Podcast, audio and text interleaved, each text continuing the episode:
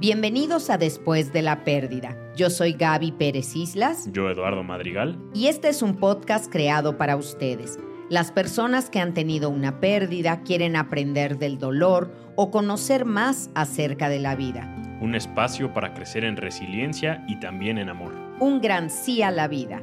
Gracias por acompañarnos. Comenzamos.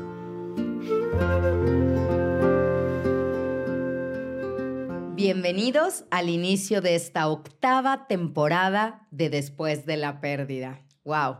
Aquí se nota mucho el paso del tiempo. Gracias por su gusto, por su selección, porque nos comparten, porque nos califican. Gracias a ustedes, a los fans del canal, a los productores y a todos los que nos ven, estamos aquí en esta octava temporada. Y no estoy sola. ¿Cómo estás, Eduardo Madrigal? Bien, todo muy bien, espero que ustedes también, donde sea que nos estén viendo, sigo aquí de colado leyendo sus mensajes y me da mucho gusto poder seguir teniendo esta interacción, tratando temas de interés, que les agradecemos, nos manden a arroba después de la pérdida oficial, como lo han hecho, nos han llegado muchos mensajes que agradecemos, tratamos de contestar todos un poquito, pero para eso seguimos sacando nuevos episodios porque los mensajes siguen llegando. Gracias, gracias a ustedes. Y no estás de colado, este es tu espacio.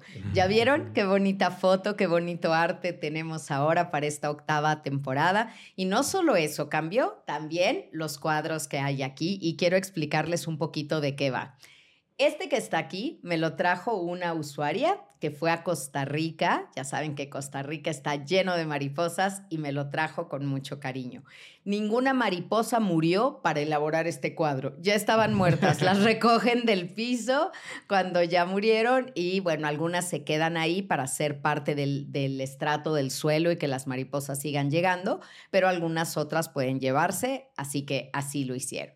Justo atrás de mí está un cuadro que me regaló una de mis mejores amigas. Tenemos más de 50 años de amistad y lo vio y le gustó para mí por el tema de los corazones, la alegría, los colores, así que me siento muy respaldada por ella. Y aquí tenemos nuestra placa cuando rebasamos los 100 mil seguidores en YouTube. Esperemos, porque ya saben que yo en cuestiones de amor soy ambiciosa, que algún día tengamos también una placa dorada aquí. Gracias a ustedes, lo pueden hacer posible suscribiéndose al canal de manera muy sencilla. Y esto que está aquí atrás, Eduardo, es un poema que me hizo una persona muy linda y quiero, ahora yo soy la que te voy a leer, porque esto fue en la Feria del Libro de Monterrey, me regaló ese poema y me escribió lo siguiente. Con mucho cariño y admiración te sigo en tus redes sociales desde hace varios años. Tengo todos tus libros y no me pierdo el podcast cada semana. Por Spotify, tus palabras me han enseñado mucho acerca de la muerte, pero sobre todo de la vida, y han sido un gran consuelo en momentos tristes. Lo más fantástico es que me han ayudado mucho a salir adelante y vivir optimista para el presente. Ya, no comparto lo demás que es personal, pero Ana Isabel, muchísimas gracias. Gracias por este poema que me hiciste, de verdad que lo agradezco muchísimo el tiempo que dedicaste para hacerlo. Como tú dices, es un lenguaje sencillo, pero es emotivo porque, porque habla del corazón. Así que, bueno, muchas gracias por ser una romántica. Aquí me va a estar acompañando tus letras, nada más les leo el principio, dice Gaby Pérez Islas, tus consejos y palabras han llegado a mucha gente, tocando sus corazones, colmándolos dulcemente. Nos has enseñado mucho de lo que tanto se teme, nos has enseñado a amar eso que llamamos muerte. ¡Ay! Toda una poeta.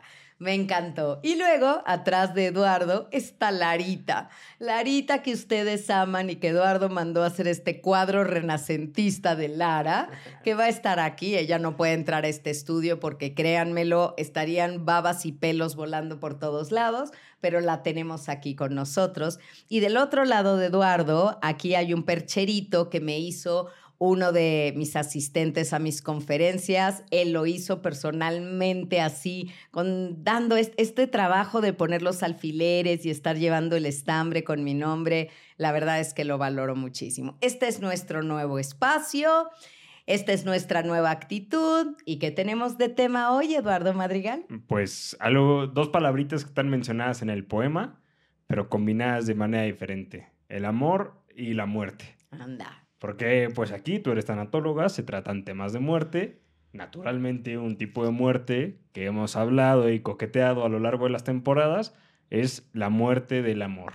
Y es que ese ya es oficialmente el título de tu nuevo libro, que acaba de ser la presentación hace poco aquí en la Ciudad de México. Lo has estado presentando en toda la República.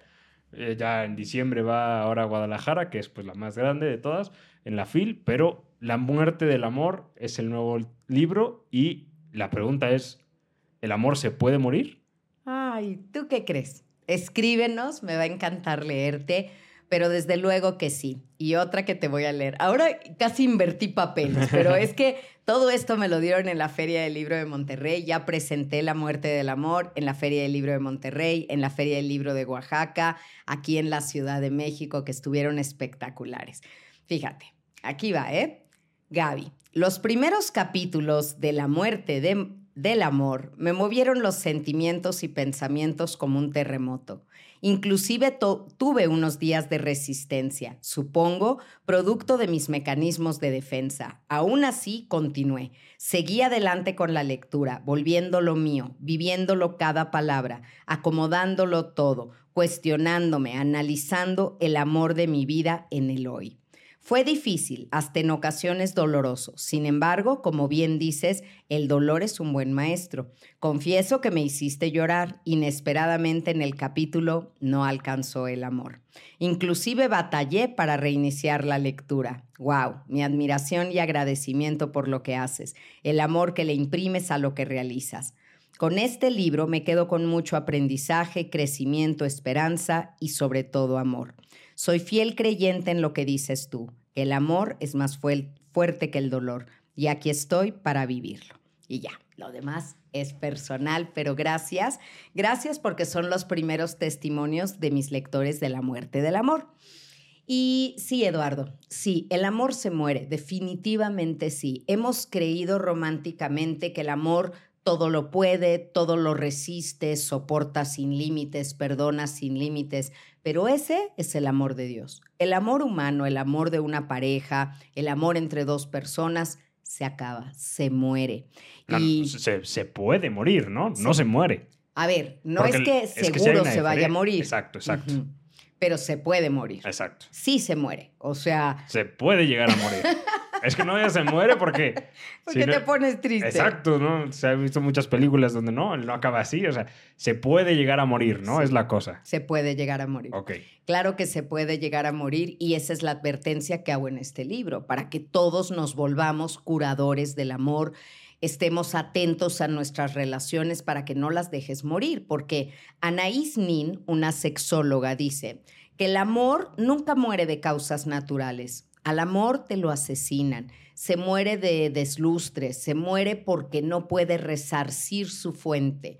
Eso de donde surgió de ahí tiene que volver a salir más amor, como si fuera un pozo petrolero, ¿no? A veces ya se secó ese pozo y ya no sacas ni una gota, pero ¿qué tal cuando recién lo descubren? ¡Fum! Está ahí, hemos visto películas como sale el, eh, todo ese oro negro volando, ¿no? Creo que el amor se parece mucho a eso y es nuestra responsabilidad estar resarciendo su fuente para que el amor no se termine. Pero a ver, ahí ya de entrada me surge una duda. Porque si se acaba el petróleo que existe en ese pozo, este, siguiendo esta analogía, ¿era amor desde el principio? O sea, si se llega a acabar, ¿era amor desde el principio? ¿O era un enamoramiento? ¿O era un ¿Cómo le llamaban ustedes los de mayores generaciones que está enfaldado? ¿Cómo, cómo no, eso es otra cosa. Por eso, pero ¿sabes a lo que me refiero? Que se confunde con amor, pero que nada más están ahí por el por la pasión, por el cuchiplancheo, por el delicioso, por el... ¡Ay, Eduardo! ¡Ay, Eduardo! Se entendió, qué se entendió. A ver, este... sí era amor y sí se puede haber muerto. O sea, Tú lo que quieres románticamente, ya sé por dónde me estás llevando, a decir, si se murió es que en realidad no era amor. No, sí puede haber sido amor y sí se muere. Una cosa es el enamoramiento, estas feromonas y este inicio de una relación donde, ay, todo lo ves maravilloso, es que qué bárbaro, habla y te parece Einstein, mira qué listo lo que dice, uy, qué guapo es, todo está maravilloso. Pero esas feromonas y ese enamoramiento está científicamente comprobado que se apaga y se enfría a lo máximo en tres meses. Y luego se empieza ya a ver a la persona tal cual es. Y ahí es donde la convivencia, el descubrimiento, la curiosidad genuina por interesarme en la vida del otro o la otra puede lograr que esto se vuelva una relación cada vez más sólida. Tengo que decir fuerte y claro que la pareja ideal no se encuentra, se construye. La construimos todos los días y eso requiere tiempo y requiere voluntad. No es fácil, pero se puede. Pero sí, contestando tu pregunta, se acaba el enamoramiento, sigue la relación y puede haber sido amor del bueno, pero a veces suceden cosas, hacemos que sucedan cosas que matan ese amor. Y a ver, me gustaría leer un pedacito, si me dejas. De... Nunca he leído yo un pedacito de tu libro. Venga, ponle voz de narrador, ¿eh? Porque es un gran texto, no quiero que me lo destruya. Venga. No importa cuánto nos guste alguien o algo, si se convierte en rutina, terminará por hartarnos. Piensa que tu sopa favorita es la de fideo. ¿Podrías comerla todos los días durante 10 años sin quedar fastidiado de ella? Mm. A ver, o sea, ¿qué, ¿qué, pasa aquí? O sea, ¿a los 10 años me voy a hartar de quien sea que me enamore?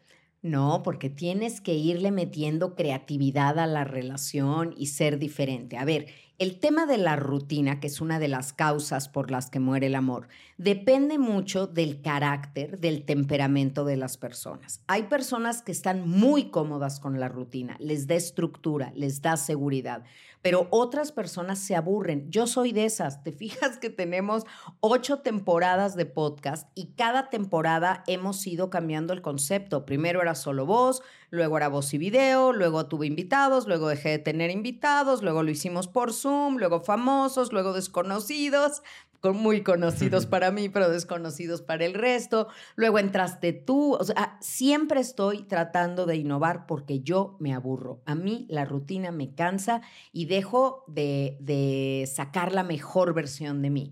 Entonces, en una relación, tú tienes que estar constantemente tomando la temperatura para ver si el otro está feliz, si tú estás feliz, si qué le pueden cambiar, qué podemos hacer o están cómodos como están.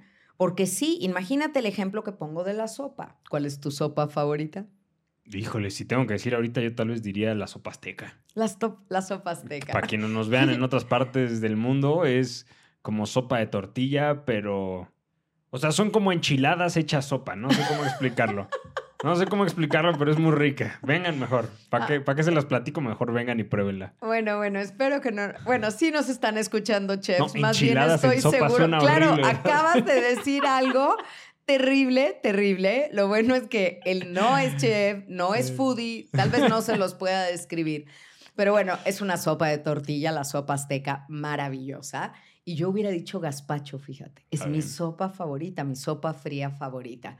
Pero bueno, yo no podría comer gazpacho diario. Yo no podría comer algo toda la semana. A lo más que he llegado, y lo acabo de hacer más o menos recientemente, que me regalaron unos deliciosos chiles en nogada, y me aventé tres días seguidos de comer chiles en nogada porque estaban muy buenos, pero es a lo más que llego. Tres días, al cuarto día ya no puedo. Pero a ver, es que yo, como yo lo veo, casarte o tener una relación formal con alguien, es decir, voy a comer fideo el resto de mi vida. No, ¿sabes? No.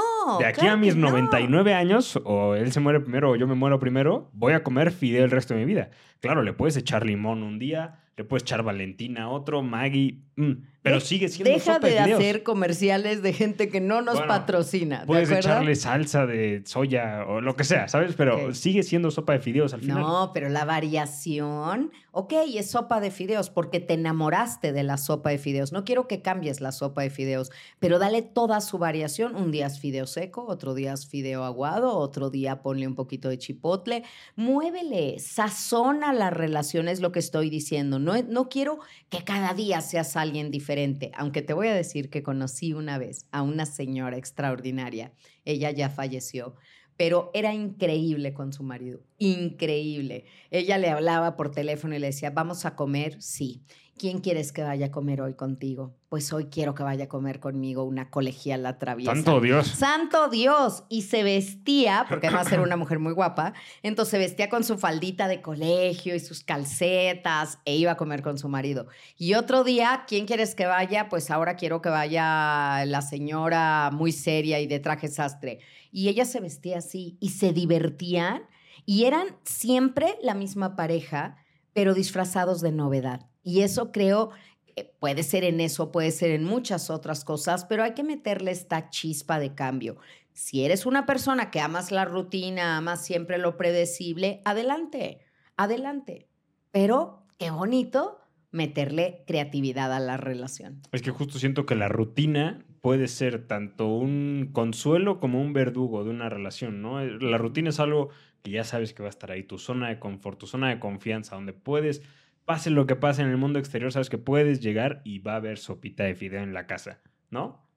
Y puede pasar tanto tiempo que esa rutina sea la que acabe aburriendo a alguna de las dos partes y entonces el amor muere por infidelidad, por traición. No, no, Eduardo, no creas que es la rutina la causa de las otras razones. Por eso son capítulos separados. Son razones distintas. La rutina ya por sí sola puede matar el amor.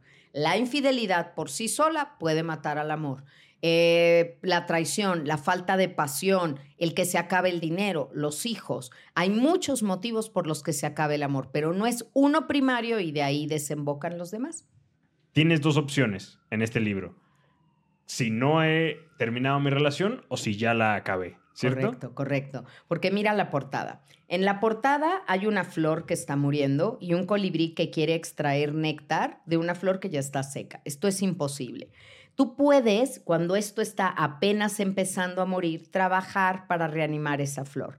Me parece responsabilidad de cada uno de nosotros convertirnos en un jardín tan hermoso que el colibrí quiera llegar y estar ahí. No podemos atrapar al colibrí. ¿Qué le pasa a un colibrí si lo metes en una jaula? Se muere. Nunca vas a ver un colibrí enjaulado porque no puede ser. El amor es así. No me lo enjaulen, no me lo enjaulen en rutina, en obligaciones, en algo que sea absolutamente predecible, porque aburre o al menos nos aburre alguno de nosotros. Hay que trabajar en eso. Y cada capítulo del libro tiene estos dos caminos. Si tu relación todavía no termina y es algo por lo que merece la pena seguir luchando, te digo cómo mejorarla. Porque el chiste en una relación no es solo conservar la relación, es mejorarla. No se trata de aguante, no se trata de quedarte ahí, como decían las abuelitas. Mijita, yo estuve casada con tu abuelito 59 años. ¡Wow, abuelo! ¿Y de esos cuánto fuiste feliz? Dos. Dos días. Dos días. dos días. Pero me quedé casada. Antes así era. Y las abuelitas te decían, y las mamás, mijita, es tu cruz. Es tu cruz. Es lo que te tocó. Pero justo esto, lo que decías, se puede morir el amor, pero seguir casados, ¿no? Uy, eso sucede más de lo que crees. Yo creo que hay muchos, muchas aquí viéndonos que están pasando por esa situación. Sí. O sea, si se muere el amor, entonces tengo que acabar la relación. Ay, qué fuerte. Porque por ahí lo mencionas, el amor, el amor muchas veces dices es suficiente para este tener una relación con alguien, ¿no? Si lo amo, ya, con eso es suficiente. Pero cuando te quieres separar de esa persona porque ya no lo amas, pero mira, es un buen muchacho, tiene buen proyecto de vida, o los piensan los hijos, o lo que sea. Parece que el amor entonces ya no es suficiente. El desamor, ¿no? Pareciera que el desamor, o sea, que el amor es razón para unirnos y el desamor no. Yo creo que cuando se muere el amor es momento de terminar una relación. Yo sí lo creo. Y me van a empezar a decir, no, Gaby, pero piensa en los hijos. A ver, los hijos son muy inteligentes y los hijos se dan cuenta. Tú quieres saber cómo está una familia, quieres realmente tener el indicador, pregúntale a un hijo. Tú no sabes en consulta cómo me dicen. Un día le pregunté a un niño, genial, porque le dije, oye, ¿tus papás pelean mucho? Y me dijo, no, nada más los jueves cuando mi mamá sale con sus amigas y llega borracha. Bien. Ok, gracias. El niño lo sabe todo. Los niños saben todo todo. La mamá no llega y anuncia, ya llegué borracha, me voy a pelear con tu papá. Los niños saben, es jueves, sale con sus amigas, toma, mi mamá se porta rara, luego se pelean. Los niños saben todo, no puedes engañar. No puedes dar lo que no tienes.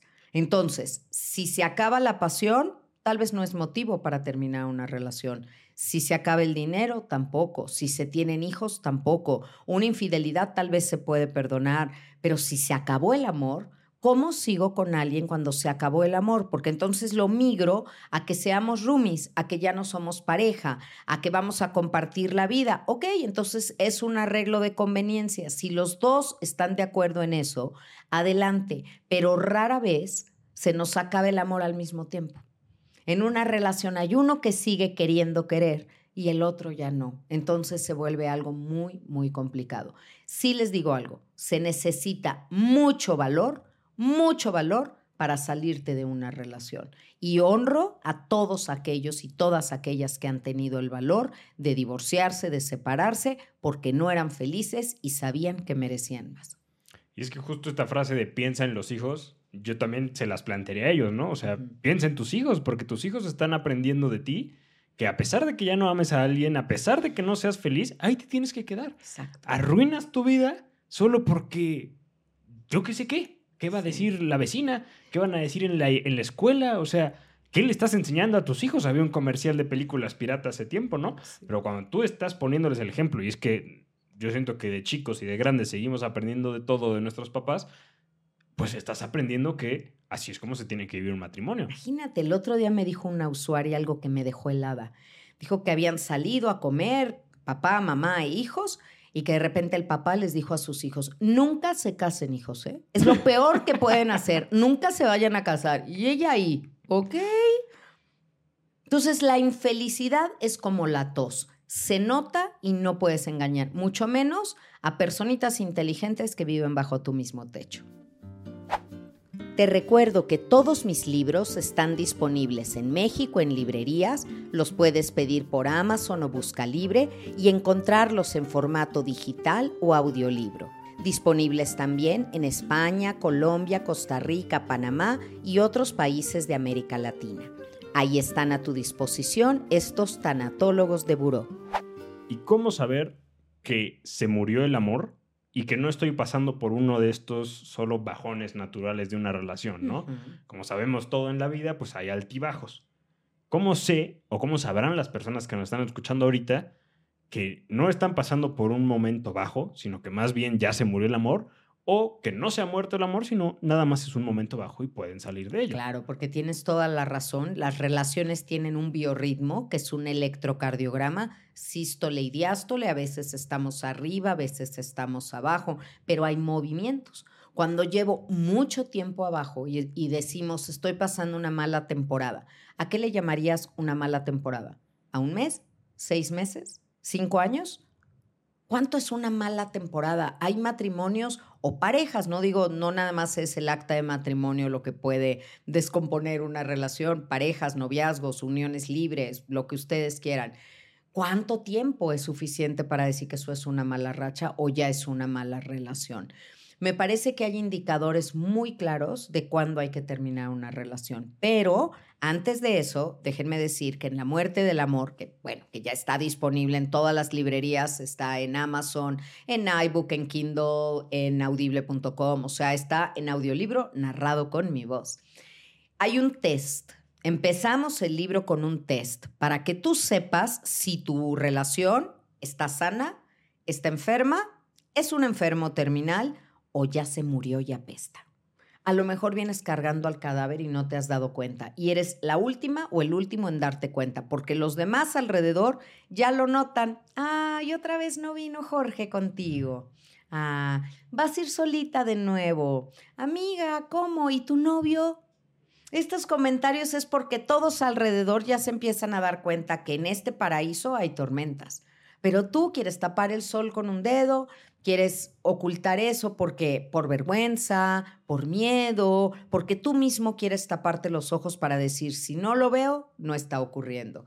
Pero sí está ocurriendo. La muerte del amor es progresiva. Upa, eso está, está duro, pero la muerte del amor, como cualquier otra muerte, es, o más bien es pregunta.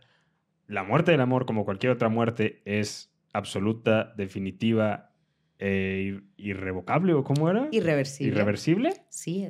Upa. Sí. Cuando se murió, se murió. Y miren, se los dice una experta en muerte, por eso este libro está escrita por una tanatóloga. Si vuelve a reencender la llama, no estaba muerto. Andaba de parranda. ¿Te acuerdas? ¿Has oído eso? No. Era una canción. No, claro que no la has oído, no es de tu generación. Pero bueno, esos bajones, a veces estamos en un bajón y resurge. Creo que se confunde la depresión con el desamor. Si yo estoy deprimida, voy a empezar a creer que ya no lo quiero, que ya no es lo mismo, que esto ya no está funcionando y tal vez soy yo la que tengo algo. Entonces, primero, cuando empezamos a sentir los síntomas y signos del desamor o de que esto empiece a enfriarse, hay que revisarnos a nosotros. Estoy muy estresado, he tenido mucho trabajo, dónde ha estado mi atención, qué necesito, cómo estoy anímicamente, porque si yo no estoy bien, mis relaciones no están bien. No puede ser que yo esté hecho un caos y mi relación está perfecta y ordenada. Eso no existe. Entonces, primero me reviso a mí. Luego veo qué está pasando en la vida de mi pareja, qué momento existencial está viviendo y luego reviso lo que estamos construyendo. Y tiene que haber una línea abierta de comunicación todo el tiempo, todo el tiempo, para cómo te sientes, cómo vamos, qué quieres. Ahí te va la pregunta más importante que viene en el libro para que se la hagas a tu pareja y la sepas recibir constantemente en la vida. ¿Estoy siendo la pareja que tú necesitas que sea en este momento de tu vida? En este momento. No puedo seguir siendo la misma que conociste hace 20 años. No puedo seguir siendo la misma de cuando nuestros hijos eran chiquitos. No puedo seguir siendo el mismo que cuando éramos novios. No. En este momento de tu vida, ¿qué necesitas de una pareja? ¿Te lo estoy dando? ¿Lo tienes? Y entonces hay que tener este diálogo constante para saber tomarle la temperatura, como digo yo, cuando algo está enfriando. Está bueno eso porque mm, se parece mucho al ejemplo que nos pusiste en el principio del hombre que de repente le gustaba tener a la colegiala y de repente tener a la banquera, la abogada sexy. Pero ¿no? todas eran la misma. Sí. Todas eran la misma. Eso es importante. Si él necesitaba un amante, decidió que su esposa fuera su amante, no otra. Pero esto me surge, o bueno, más bien empieza a surgir la duda, siento yo, por cómo hemos estado planteando los roles, que eh, pareciera que solo la mujer es la que tiene que hacer los esfuerzos o para revivir o para que no se muera o tal, estas cosas del amor, ¿no? Esto es algo de dos. Por ¿no? supuesto, pero ¿en qué momento dije que solo la No, mujer? no, no, lo digo por, por el ejemplo nada más que hemos estado manejando y no vaya a pensar alguien como que, ah, bueno, entonces tengo yo que hacer. No, No, también, no, también no. ustedes pidan al bombero, también pidan al carpintero, o sea, se vale, ¿no? El carpintero. Ay, Bueno, con que- respeto bueno, a todos los bueno. carpinteros que escuchan este podcast, pero sí, el policía. Sí, sí, ¿no? sí, sí, o sea, no, que, que no se entienda nada más como que la mujer es la única que tiene que hacer los esfuerzos, por Muy supuesto bien. que no, exijan también, porque eso es lo clave, ¿no? No, o sea, exijan no. Es que, ¿por qué no? Estás usando verbos terribles. Pero es que si yo quiero algo, ¿por qué no lo voy a pedir? Ah, pedir es una cosa, exigir es otra. Bueno, si no me lo das, pues me voy. Ay, ay. O sea- estás bravísimo con No, todo. pero la vida es muy sencilla. Si aquí quiero algo y no se me da, pues, está fácil, me voy. No, o sea, no es como Eduardo, no es amenaza. tan fácil. No es A ver, amenaza, pero te lo A voy a, poner así, ¿no? Tú quieres algo sí. y entonces me lo pides. Yo quiero esto, ¿ok? ¿Cómo resuena eso en ti le- a la otra persona? Yo quiero esto, ¿no? En ti, ¿cómo resuena esto que yo quiero? Porque yo no quiero que cedas porque yo lo quiero. Yo no quiero que me lo des porque si no me voy. Yo quiero que hagamos esto juntos porque los dos queremos. ¿Cómo resuena esto que yo quiero en ti? Vamos a ponerlo, para no ponernos demasiado intensos, con un concierto. ¿Ok? Quiero ir a ver a Yuri. A mí me encanta Yuri. Me fascina su música. Yo, se me antoja ir a ver el concierto de Yuri. ¿Quieres venir a ver el concierto de Yuri conmigo? ¿Quieres venir a oír el concierto de Yuri? No, ¿Estás seguro que no quieres ir? ¿No se te antoja? segu- seguro. Seguro. Sí. Ok. ¿Cómo hacemos eso? Es broma, Porque en la vida real sí querría ir. Claro, claro, claro. Amamos a Yuri, sí, sí, pero sí. no quieres. Ok, entonces, ¿te importaría? Para mí sí es importante ir. ¿Te importaría que yo fuera con mis amigas o con mis hermanas a ver el concierto y me divirtiera? Porque mi primera opción fuiste tú y yo quería que fueras tú. Si tú definitivamente no quieres, ¿está bien que yo vaya con mis amigas?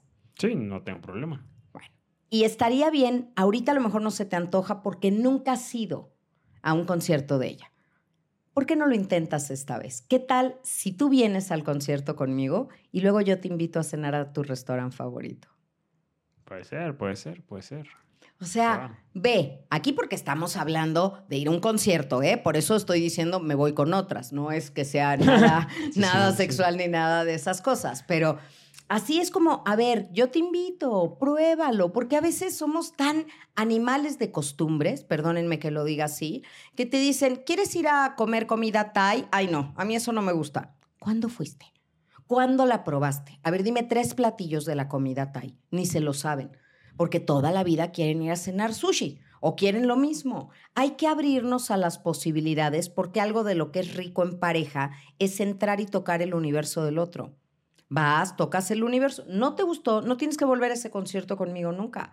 Yo voy a ir cada año que haya concierto porque a mí me fascina, pero tú, a ti no tiene que fascinarte, pero al menos inténtalo. Ese es brincar la barrera de tus gustos, mis gustos y hacer un nosotros. Y habrá veces que alguien te acompaña a un partido de fútbol sin que el fútbol sea su máximo y habrá veces que tú la acompañas a su exposición de pintura que tampoco sea tu máximo, pero dedicas tiempo al otro, inviertes en la relación para estar juntos, para conocerla más y reconoces lo que es importante para la otra persona. Me gusta y es que la verdad, o sea, suena como lógico o sencillo o práctico, el tener este tipo de diálogos, el hablar así con tu pareja, el llegar a un punto medio en muchas situaciones para que no se lleguen a extremos, para que no acaben en peleas.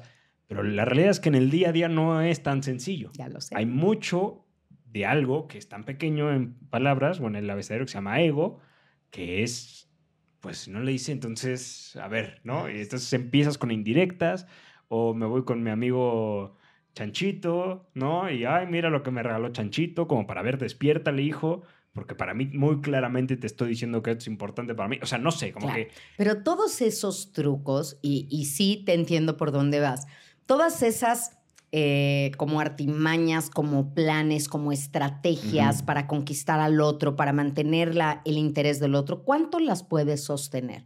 Yo llevo 33 años casada con tu papá. Si esto hubiera sido una máscara, una estrategia, ¿cuánto aguantas? O sea, ya ahorita a estas alturas se nos hubieran caído todos los disfraces y ya estaríamos uno frente al otro.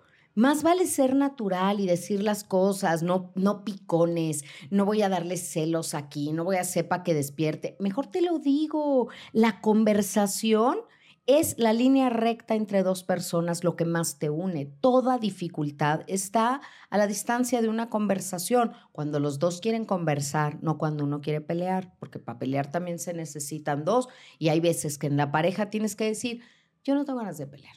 Perdóname, tú traes el gallo alborotado, yo no tengo ganas de pelear hoy, lo hablamos después porque si no se vuelven enganches muy duros, ¿no? ese, ejemplo me gusta porque siempre se sabe en el mundo de las matemáticas que la distancia más corta entre dos puntos es una línea recta y esa línea recta en este caso es la comunicación. Correcto. Un diálogo, una plática constante entre lo que quieres tú, lo que quiero yo. No siempre será tal vez mitad y mitad, tal vez será 70-30, 60-40, 40, yo qué sé, cosas así. Pero el chiste es como llegar a esa comunicación, ¿no? Pero ¿qué pasa cuando ya se muere? Porque este es un, duelo muy extraño, porque muchas de las veces, y habrá que se muera el amor, o más bien, es que me, empiezo a hablar y me salen más preguntas, pero cuando una de las dos personas se muere, ¿se muere el amor? Es decir, alguien en viuda, ¿se muere el amor? No. Si tu amor estaba vivo en el momento que fallece tu pareja, ese amor va a seguir vivo. Ese amor no te va a frenar de conocer otras personas porque no se le puede ser infiel a un muerto. Tú lo vas a seguir amando. No porque muera la persona, muere el amor. El amor, te digo, no es una cosa que se extinga como una flamita nada más. Tú necesitas estar avivando ese fuego todo el tiempo para que esté encendido con alegría, con buen humor. ¿Viste? Ni me contestaron nada. Les mandé al chat de la familia un TikTok de un ah, periquito. Sí, sí, Muy bueno. que está oyendo música, está así y la pareja todo serio, ¿no? Y el periquito aquí dándole con todo. Yo creo que es importante revisar tu pareja para ver si están bailando juntos, si es solo uno el que está bailando todo el tiempo o es el otro, o qué está, qué está sucediendo. Entre parejas, Eduardo, todas las combinaciones infinitas son posibles. Infinitas. Las parejas más disparejas que puedas creer funcionan si los dos están de acuerdo. Pero cuando uno no está de acuerdo, tiene que levantar la mano. Yo a esto le llamo parejas teatro. Y no por actuación, sino por primera llamada, segunda llamada, mm. comenzamos. Siempre hay que decir las cosas. Me estoy sintiendo así. ¿Qué podemos hacer para mejorar? Sigo sintiéndome así. Y después te despides y te vas. Si no se ha podido arreglar nada.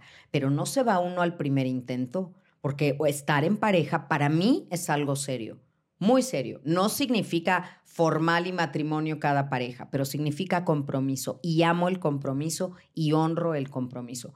Yo tengo un compromiso con ustedes cada jueves y yo no les fallo, porque yo sé que hay alguien que está esperando escuchar el episodio de los jueves. Así que priorizo eso por encima de muchas otras cosas que yo podría hacer y decirles, híjole, perdone, esta semana no hubo episodio, porque yo tengo un compromiso con ustedes. A mí no me da miedo el compromiso, porque es amor y el amor es libertad.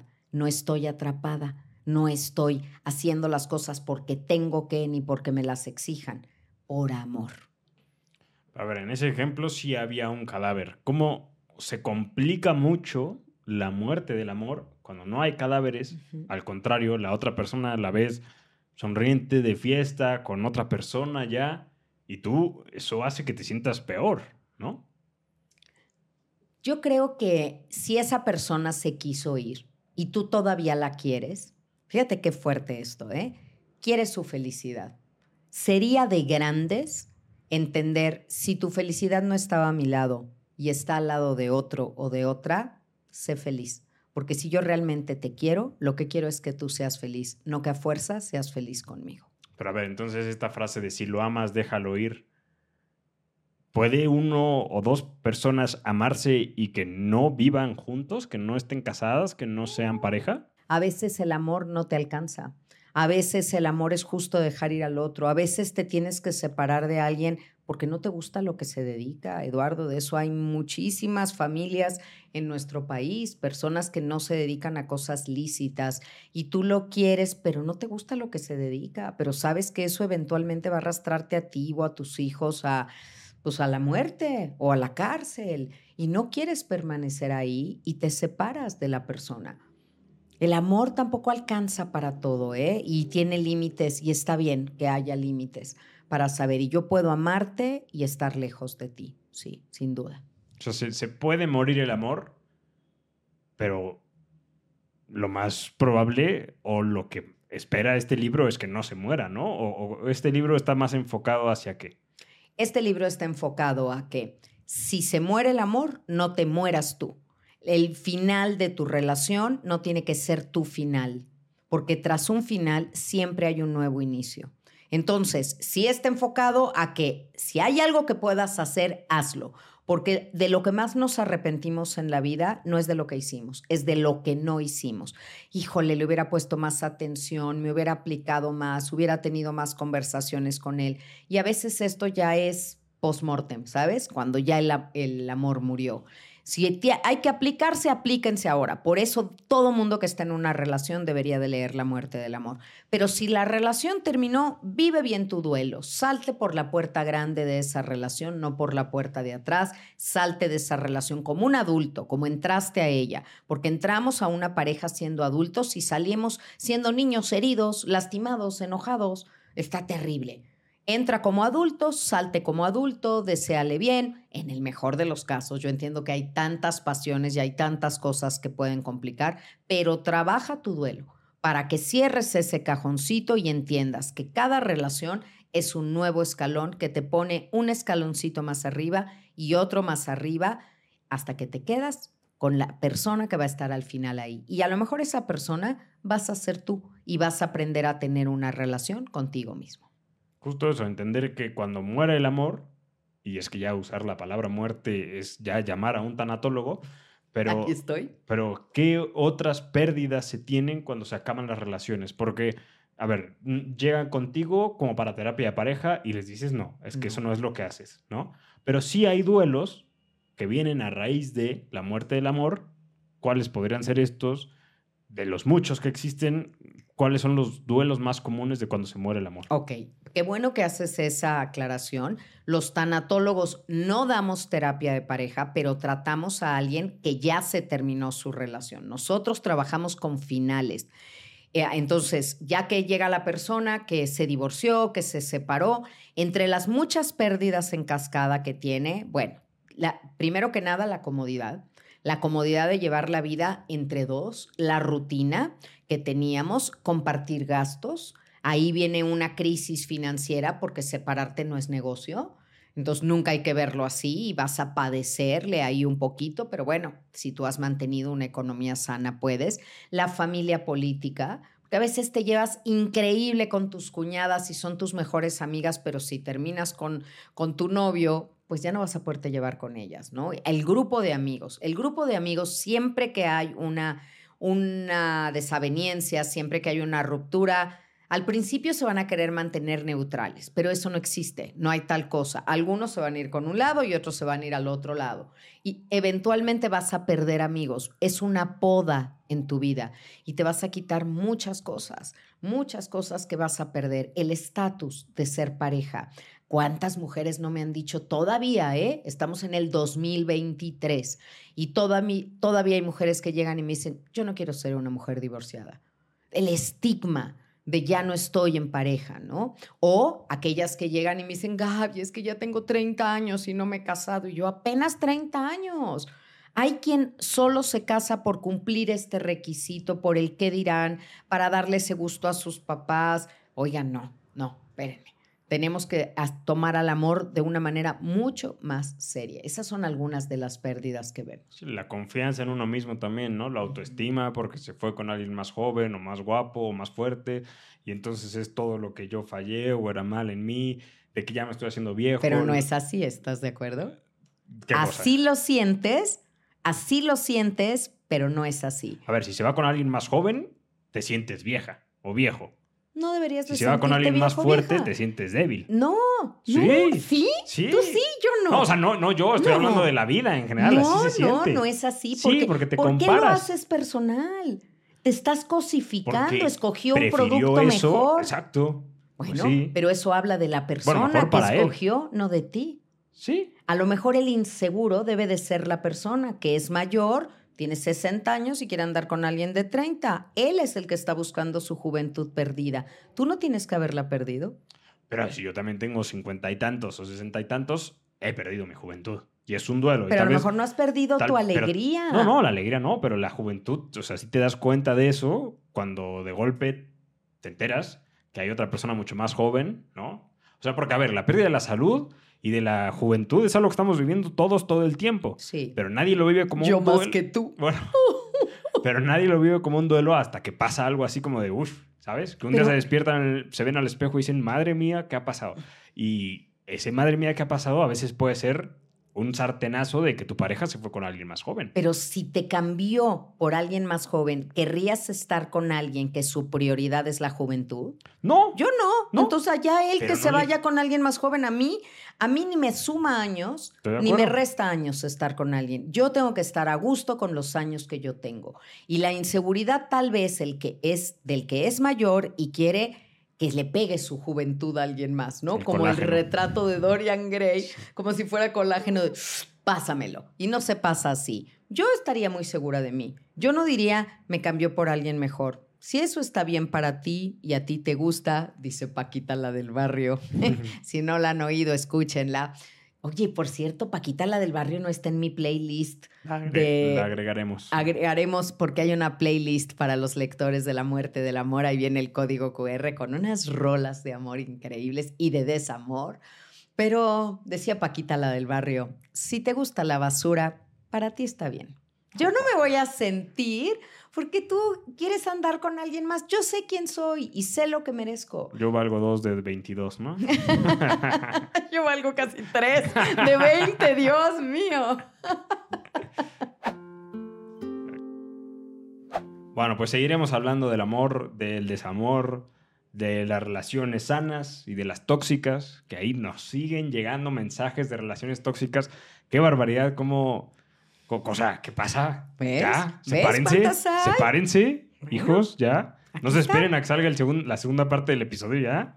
Compren el libro y ya, acaben esa Ay. relación. Este libro es un abreojos. Fíjate lo que dice aquí en la cuarta de forros. El amor puede morir. Algunas veces anuncia su final y en otras solo sucede. En todos los casos siempre implica un proceso doloroso. Sí, dolor hay. Dolor, Dolor hay. hay. O sea, no, no se puede usar la palabra muerte y que no haya dolor. Y por eso la muerte del amor necesita una tanatóloga. Ya está. Aquí estoy, No aquí más. estoy para ustedes, aquí estoy todos los jueves, aquí estamos listos con más temas, leemos todas sus sugerencias y eso me da mucho gusto. Y yo quisiera decir como frase final algo que escribí aquí para el libro. El amor termina, pero no tiene por qué terminar contigo. Siempre el trabajo debe de ser primero aquí, primero en construir en mí, porque uno debe de buscar estar en pareja cuando tienes algo para dar, no cuando estás buscando que te den. Si tú solo quieres recibir, no estás listo para estar en pareja. Cuando tengas algo bueno para dar, adelante, el universo te va a escuchar y lo mejor está por venir. Ya está. Y, el siguiente episodio será mejor y el siguiente mejor. Entonces, para verlos y seguirlos escuchando, denle like a este, compártanlo, suscríbanse al canal de YouTube si nos están escuchando en YouTube. Si es en Spotify, nos pueden calificar con cinco estrellas, compartirlo a su amiga Chanchita, Juanita, al amiguito Perenganito. ¿no? Clásicos nombres, no sé dónde salieron. ¿Habrá alguno que sí se llame Perenganito? Seguro, seguro. Ya nadie sabe llamar Perenganito, pero el original, el OG, por ahí tiene que estar viviendo y todos lo usamos como Juan Pérez, que ese sí. Oye, sí, mi papá. Llegamos a conocer uno, pero ya casi no hay. Ya casi no hay Juan Pérez, pero bueno, si hay un perenganito que nos lo haga saber en los comentarios. Y pues nada, nos veremos entonces la siguiente semana. Muchas gracias a los suscriptores, eh, a los fans del canal, a los productores. Un gusto como siempre. Y pues nada, esperemos estos cambiecitos nuevos de esta nueva temporada estén gustando. Seguiremos haciendo más cambios, seguiremos sus recomendaciones, cosas que les guste ver. Habrá invitados. Sí, habrá sí. invitados. Sí, Por supuesto, grandes invitados como tuvimos en la séptima temporada. Estoy sumamente agradecida de esos episodios. Gracias, gracias por sus comentarios también. Y pues nada, muchas gracias y nos vemos la siguiente semana en un episodio más. De después de la pérdida. Paz y bien. Si te gustó este episodio, por favor compártelo. Vamos a hacer una gran red de apoyo. Gracias por tu escucha activa y tu voluntad de ser resiliente. Síguenos en Arroba Gaby Tanatóloga. y arroba después de la pérdida oficial Nos escuchamos la siguiente semana en un episodio más. de después de la pérdida. Paz y bien.